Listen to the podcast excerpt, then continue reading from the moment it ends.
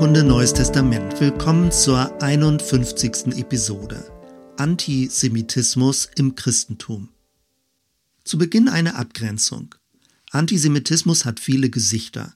Es gibt ihn in linkspolitischer oder rechtsradikaler Gestalt. Immer geht es darum, Menschen jüdischen Glaubens verbal zu diffamieren, politisch zu unterdrücken oder den Hass auf alles Jüdische sogar mit physischer Gewalt auszuüben. Was vielen nicht bekannt ist, eine der wirkmächtigsten Quellen für Antisemitismus ist das Christentum. Erste Ursprünge dieser Feindschaft gegenüber dem Jüdischen finden wir bereits im Neuen Testament. Davon handelt diese Episode. Fairerweise muss man sagen, dass es bereits lange vor der christlichen Religion Antisemitismus gab. Aber das aufkommende Christentum und insbesondere die immer mächtiger werdende christliche Kirche hat die Abgrenzung zum Judentum deutlich verschärft. Die Wurzeln des Antisemitismus liegen weit zurück im alten Orient und in der Antike. Die damaligen Großmächte wie Ägypten, Persien und Babylonien, später die Griechen und die Römer, hatten alle auf ihre Art antisemitische Tendenzen. Das jüdische Volk wurde über weite Strecken von der Mehrheitsgesellschaft als Fremdkörper empfunden. Juden galten als Sonderlinge, die ihren eigenen Gott anbeteten. Einen Gott, den man nicht sehen konnte und von dem es kein Bildnis gab. Das ließ sie wie Gottlose, also wie Atheisten erscheinen. Außerdem praktizierten Juden das Ritual der Beschneidung, feierten den Sabbat und aßen kein Schweinefleisch.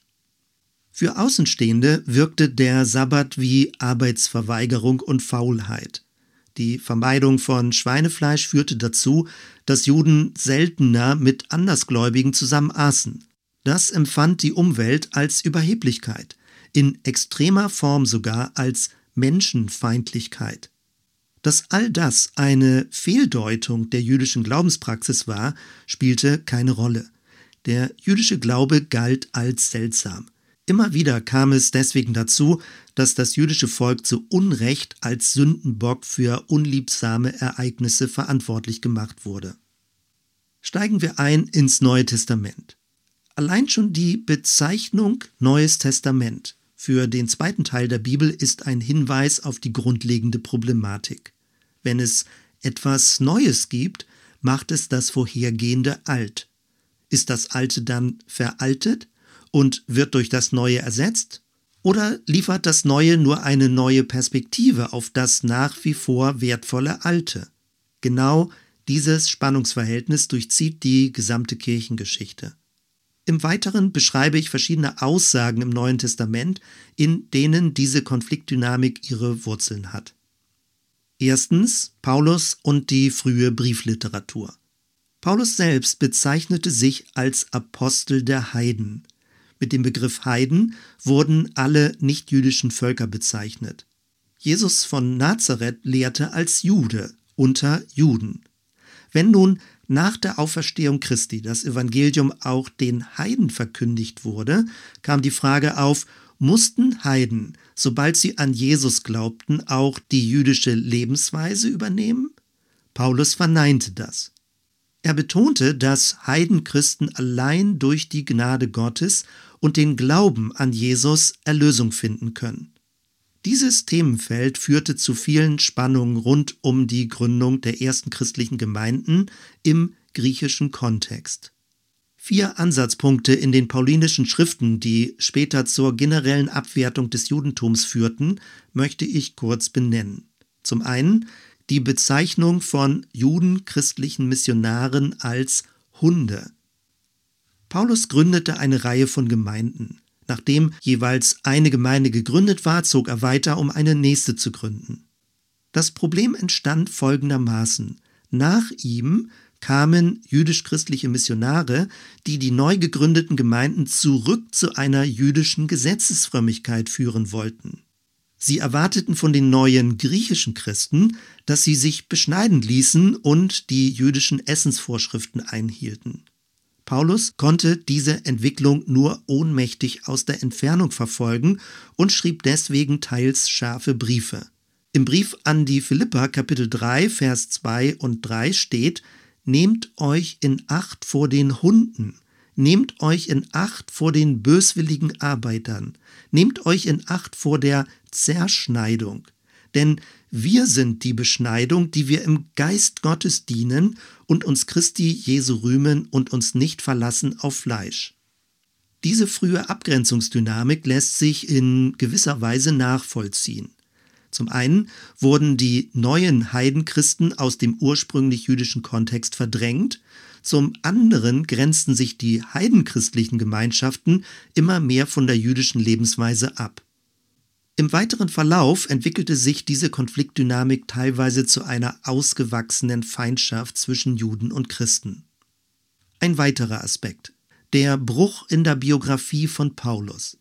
Paulus war ein ausgebildeter Pharisäer, ein gelehrter Mann aus dem jüdischen Kontext.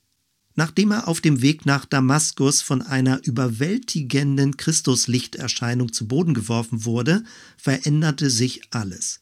Im Rückblick schrieb er ebenfalls im Philipperbrief, Kapitel 2, 8 und 9, um seinetwillen, also um Christi willen, ist mir das alles ein Schaden geworden, und ich erachte es für Dreck, auf dass ich Christus gewinne und in ihm gefunden werde, dass ich nicht habe meine Gerechtigkeit, die aus dem Gesetz, sondern die durch den Glauben an Christus kommt, nämlich die Gerechtigkeit, die von Gott kommt durch den Glauben.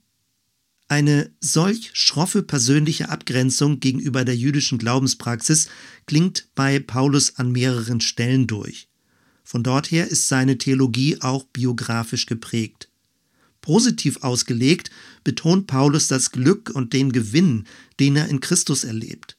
Er wehrte zwar nicht grundsätzlich das Gesetz des alten Bundes ab, aber er stellt sich dagegen, es als Heilsweg zu bezeichnen.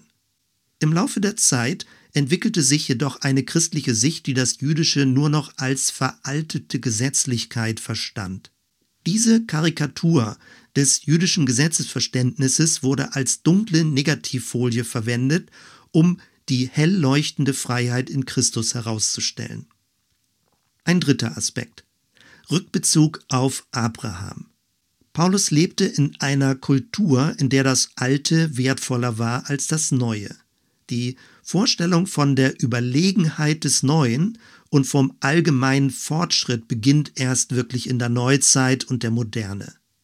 Wie also konnte damals das Neue in Christus als etwas Wertvolles begründet werden? Paulus griff dafür auf Abraham zurück. Am Urvater Abraham führte er aus, dass bereits vor dem Empfang der zehn Gebote und vor der Konstituierung des Volkes Israel am Sinai allein der Glaube zur Gerechtigkeit führt. Das Prinzip des Glaubens ist demnach also älter als das Prinzip des Gesetzes. Das spätere Christentum wird genau das aufgreifen und verstärken. Demnach überbietet der Glaube an Christus nicht nur das Judentum, sondern versteht die abrahamitische Grundlogik sogar noch treffender als das Judentum selbst. Ein letzter Aspekt. Der Gegensatz von Fleisch und Geist. In der paulinischen Theologie finden wir eine deutliche Gegenüberstellung von einer auf Werken gegründeten und einer auf Glauben gegründeten Gottesbeziehung. Paulus spricht von Fleisch und Geist. Er unterscheidet eine irdisch gesinnte von einer geistlich gesinnten Lebensweise. Mit der ersten verbindet er Knechtschaft, mit der zweiten Freiheit. Diese pointierten Formulierungen ergeben Sinn, wenn man versteht, dass die frühe Christenheit nach ihrer neuen Identität gesucht hat. Im weiteren Verlauf führte es aber zu einer enormen Überheblichkeit der christlichen Kirche gegenüber dem Judentum und es gab immer wieder Versuche, jegliche Art von Geboten als irdisch abzutun und quasi völlig frei leben zu wollen. Dass das ein grundlegendes Missverständnis der paulinischen Lehre ist, erkennt man allein daran, dass Paulus ebenso von einem Gesetz des Geistes spricht. Bei allem sollte in Erinnerung bleiben, Paulus litt daran, dass seine jüdischen Verwandten und Freunde die Christusbotschaft ablehnten. Er schrieb seine Briefe mit einem inneren Schmerz, nicht mit Überheblichkeit. Römer 9, 1 bis 3 Ich sage die Wahrheit in Christus und lüge nicht. wie mir mein Gewissen bezeugt im Heiligen Geist, dass ich große Traurigkeit und Schmerzen ohne Unterlass in meinem Herzen habe. Denn ich wünschte, selbst verflucht und von Christus getrennt zu sein für meine Brüder, die meine Stammverwandten sind nach dem Fleisch. Zweitens. Wechseln wir nun in die synoptischen Evangelien. Das sind die ersten drei Evangelien, die beim Textmaterial teils wortwörtliche Überschneidungen aufweisen. Eine der verhängnisvollsten Wurzeln für Antisemitismus ist in der Passionsdarstellung des Matthäusevangeliums zu finden. Matthäus 27, 24, 25 Da aber Pilatus sah, dass er nichts ausrichtete, sondern das Getümmel immer größer wurde, nahm er Wasser und wusch sich die Hände vor dem Volk und sprach, Ich bin unschuldig am Blut dieses Menschen, seht ihr zu. Da antwortete alles Volk und sprach, sein Blut komme über uns und unsere Kinder. In dieser Passage werden die Römer als gutwillig und letztlich unschuldig dargestellt. Die Juden dagegen, hier steht alles Volk, nehmen kollektiv die Schuld auf sich. Es war gewissermaßen eine Selbstverfluchung des Volkes für alle nachfolgenden Generationen. Die Schuld bestand ja nicht nur darin, dass der unschuldige Mensch Jesus von Nazareth hingerichtet wurde, sondern dass sie damit in Christus für den Tod Gottes verantwortlich waren. Damit galten Juden als Gottesmörder. Überhebliche Christen haben das aufgegriffen und sprachen dann später davon, die Juden wären ja selbst schuld, dass Gott sie verlassen habe und sie von allen gehasst würden. Aus dieser Sichtweise kommt man nur heraus, wenn man bedenkt, dass auch die Evangelien mit einer gewissen Färbung verfasst wurden. Zum einen waren die neuen christlichen Gemeinschaften von Verfolgung bedroht und konnten es sich deswegen nicht leisten, sich direkt mit dem römischen Imperium anzulegen. Deswegen wurden die Römer umgänglicher dargestellt, als sie es vermutlich waren. Zum anderen hatte das frühe Christentum ein Interesse daran, den jüdischen Weg als von Gott aufgegeben darzustellen und stattdessen für den neuen christlichen Weg zu werben. Dass es keineswegs alles Volk war, das Kreuzige ihn geschrien hat, ist historisch offenkundig. Vermutlich war es nur ein aufgewiegelter Mob, der sich vor Pilatus versammelt hatte. Ebenfalls in den synoptischen Evangelien lesen wir von der Figur des Judas. In Markus 14, 10 und 11 steht, und Judas Iskariot, einer von den Zwölfen, ging hin zu den Hohenpriestern, dass er ihn an sie verriete. Da sie das hörten, wurden sie froh und versprachen ihm Geld zu geben. Und er suchte, wie er ihn bei guter Gelegenheit verraten könnte. Judas wird als geldgierig, selbstsüchtig, hinterhältig, verräterisch und verlogen dargestellt. Daraus entwickelte sich in der Kirchengeschichte die Figur des typischen Juden. So wie Judas verweigerten sich angeblich die Juden der Botschaft von Jesus und wären unbelehrbar. So wie Judas ginge es ihnen nur ums Geld. So wie Judas seien sie Verräter im inneren Kreis. Auf diese zwielichtige Weise wurde Judas, vornehmlich beim letzten Abendmahl, immer und immer wieder bildlich dargestellt. Erst in neuerer Zeit gibt es Versuche, Judas als engagierten Jünger von Jesus zu rehabilitieren. Demnach war Judas ein Zelot, jemand, der kämpferisch an die neue Königsherrschaft Gottes glaubte.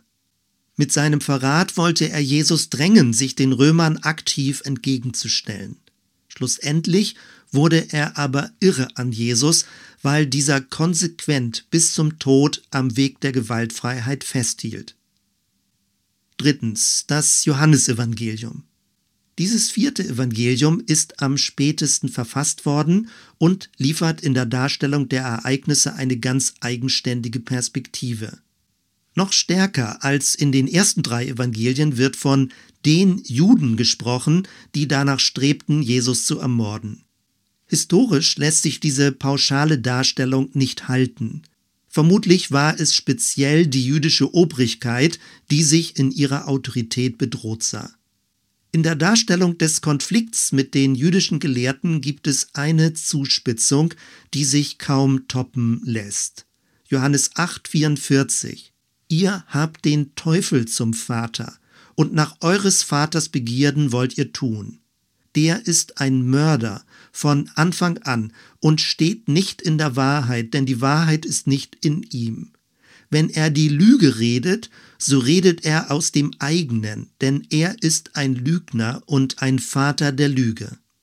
Hier werden nochmal die Eigenschaften, die wir bereits bei der Judasfigur vorgefunden haben, verstärkt. Demnach seien Juden Kinder des Teufels und gemäß ihres inneren Wesens notorische Lügner und Betrüger. Wie schon weiter oben erwähnt, muss man diese Aussagen extrem kontextbezogen, also im Rahmen der frühchristlichen Abgrenzungsdynamik lesen. Wer sie jedoch als zeitlos biblische Wahrheit postuliert, wird zu einem Antisemiten mit christlicher Fassade. Viertens, der Hebräerbrief. Auch der Brief an die Hebräer gilt als eine Spätschrift. Herausragend ist, wie stark das Besondere von Jesus Christus hervorgehoben wird.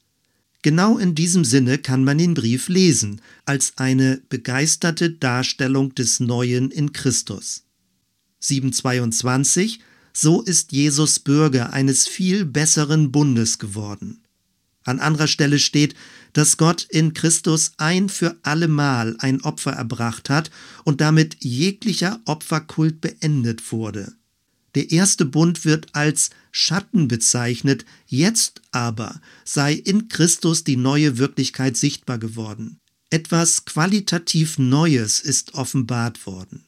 Im Hebräerbrief finden wir Hinweise einer solchen fortschreitenden Offenbarung, also dass Geschichte eine zeitliche Richtung hat und dass das Neue besser ist als das Alte oder sogar eine höhere Stufe darstellt als die jüdische Religion. Damit aber wird es verhängnisvoll. In Hebräer 8,9 steht, denn sie, also das Volk Israel, sind nicht geblieben in meinem Bund, Darum habe ich auch nicht mehr auf sie geachtet, spricht der Herr. Anders formuliert, Gott hat das Volk Israel zurückgestellt und sich stattdessen ein neues Volk unter den Heiden gesucht. Aus diesen Hinweisen wurde später abgeleitet, dass Israel als Volk Gottes verworfen sei und durch die christliche Kirche ersetzt wurde.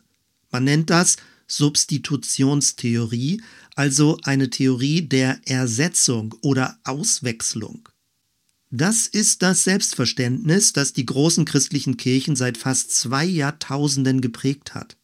Erst ab Mitte des 20. Jahrhunderts wurde diese theologische Sicht schrittweise korrigiert.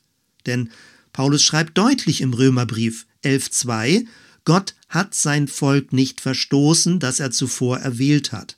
11.28 und 29, nach dem Evangelium sind sie zwar Feinde um euretwillen, aber nach der Erwählung sind sie Geliebte um der Väter willen, denn Gottes Gaben und Berufung können ihn nicht gereuen. Wichtig ist auch folgende Warnung in Erinnerung zu behalten. Paulus schreibt an die neuen heidenchristlichen Gemeinden, Römer 11, 18, so rühme dich nicht gegenüber den Zweigen. Rühmst du dich aber, so sollst du wissen, nicht du trägst die Wurzel, sondern die Wurzel trägt dich. Mit der Wurzel ist das Judentum gemeint. Fünftens der Jakobusbrief. Allgemein bekannt ist, dass Martin Luther den Jakobusbrief fast ganz ans Ende des Neuen Testamentes eingeordnet hat. Diese bewusste Abwertung hing mit seiner ablehnenden Haltung zusammen. Aus seiner Sicht kommt im Jakobusbrief die Leuchtkraft des Evangeliums nicht zum Vorschein. Das hat dazu geführt, dass dieser Brief mindestens in den evangelischen Traditionen kaum Beachtung gefunden hat. Wie ich in den vorangegangenen Episoden ausgeführt habe, bleibt diese kritische Sicht bestehen, egal wann man den Jakobusbrief datiert. Wenn man ihn als einen der ältesten Briefe einordnet, sagt man, es sind noch Restbestände des jüdischen Denkens darin. Wenn man ihn dagegen ins zweite Jahrhundert datiert, sagt man, es ist ein Rückfall in jüdisches Denken. Als Gegenmittel zu antisemitischen Tendenzen im Christentum wäre es besser gewesen, wenn der Jakobusbrief nicht so an den Rand gedrängt worden wäre. Denn gerade der angeblich so jüdische Jakobusbrief formuliert die schärfsten Aussagen gegen Geldgier und Habsucht, also das genaue Gegenteil der typisierten Judasfigur. Und weil dieser Brief sehr wahrscheinlich vom leiblichen Bruder von Jesus verfasst wurde, wäre die Kirche durch ihn immerzu daran erinnert worden, dass Jesus von Nazareth ein Jude war, geboren von einer jüdischen Mutter und aufgewachsen in einer jüdischen Familie. Die Überhöhung von Maria zu einer gottgleichen Jungfrau und von Jesus zu einem himmlisch-römischen Pantokrator wäre kaum denkbar gewesen. Sechstens die Offenbarung des Johannes. Statt des Jakobusbriefes gewann im Mittelalter die Offenbarung immer mehr an Bedeutung. Die Theologin Elaine Pagels erläutert, dass in der frühen Christenheit das apokalyptische Babylon noch auf das römische Imperium hingedeutet wurde. Die gottlosen Feinde waren demnach in der Außenwelt zu suchen. Als jedoch die Kirche an Macht gewann und im vierten Jahrhundert das Christentum zur Staatsreligion wurde, drehte sich die Auslegung der Offenbarung. Nun galt nicht mehr Rom als Bedrohung, sondern die eigentlichen Feinde wurden im Innern der Kirche ausgemacht. Damit begann die jahrhundertelange Verfolgung der Ketzer. Analog dazu galt das Judentum mal mehr, mal weniger als zersetzende Macht von innen. Dazu kommt, dass schon seit der frühen Kirche die These vertreten wurde, dass der Antichrist ein Jude sein würde. Kombiniert man dieses mit der Angst vor dem Feind im Innern, ist das Gebräu komplett, um jeglichem jüdischen Glauben dauerhaft misstrauisch gegenüberzutreten. Man unterstellt dem Judentum, dass es in einem kosmischen Endkampf nur darauf warten würde, das Christentum von innen zu zerstören. Um genau dies zu verhindern, müsste rechtzeitig, solange noch Zeit ist, das Judentum bekämpft werden. Aus diesen letzten Zeilen lässt sich schon die Ideologie des Naziregimes heraushören. An dieser Stelle müsste ich jetzt ausführlicher auf die inzwischen fast 2000-jährigen antisemitischen Auswüchse im Christentum eingehen. Je mächtiger die christlichen Kirchen wurden, desto leichter war es möglich, jüdische Minderheiten zu diskreditieren ob es darum ging, die hebräische Bibel abzuwerten oder den jüdischen Glauben als ketzerisch und volkszerstörend hinzustellen. Immer wieder war es dem Christentum ein Dorn im Auge, dass sich das Judentum als Ganzes nicht bekehren ließ. Je mehr man davon überzeugt war, dass der christliche Weg alles andere überrage, also die christliche Religion die moralisch höchst entwickelste sei, desto schärfer waren die Angriffe auf diejenigen, die das nicht einsehen wollten. Wen dieses Themenfeld genauer interessiert, dem empfehle ich das doppelbändige Werk von Achim Bühl mit dem Titel Antisemitismus Geschichte und Strukturen von der Antike bis in die Gegenwart. Abschließend noch der Hinweis auf den jüdisch-christlichen Dialog. Es ist gut und wertvoll, dass seit einigen Jahrzehnten christliche Theologen und Theologinnen aufmerksamer als früher den jüdischen Gelehrten und Gelehrtinnen zuhören. Es eröffnet ganz neue Perspektiven, die neutestamentlichen Schriften, insbesondere die Evangelien, vor dem jüdischen Hintergrund zu lesen. Als Leitlinie für den Dialog gilt, dass sowohl Juden als auch Christen ihr jeweiliges Glaubenszeugnis voreinander respektvoll formulieren. Jede Seite bezeugt, was ihr wichtig ist, ohne übergriffig zu werden. Dabei versteht sich die christliche Kirche nicht mehr als diejenige, die das Judentum beerbt hat. Gott schreibt nach wie vor seine Geschichte mit dem jüdischen Volk. Wie sich das alles am Ende der Zeit zu einer großen Geschichte des Heils zusammenfügt, wird allein Gott überlassen. Soweit erstmal. Wir hören uns bei der nächsten Episode. Bis dann.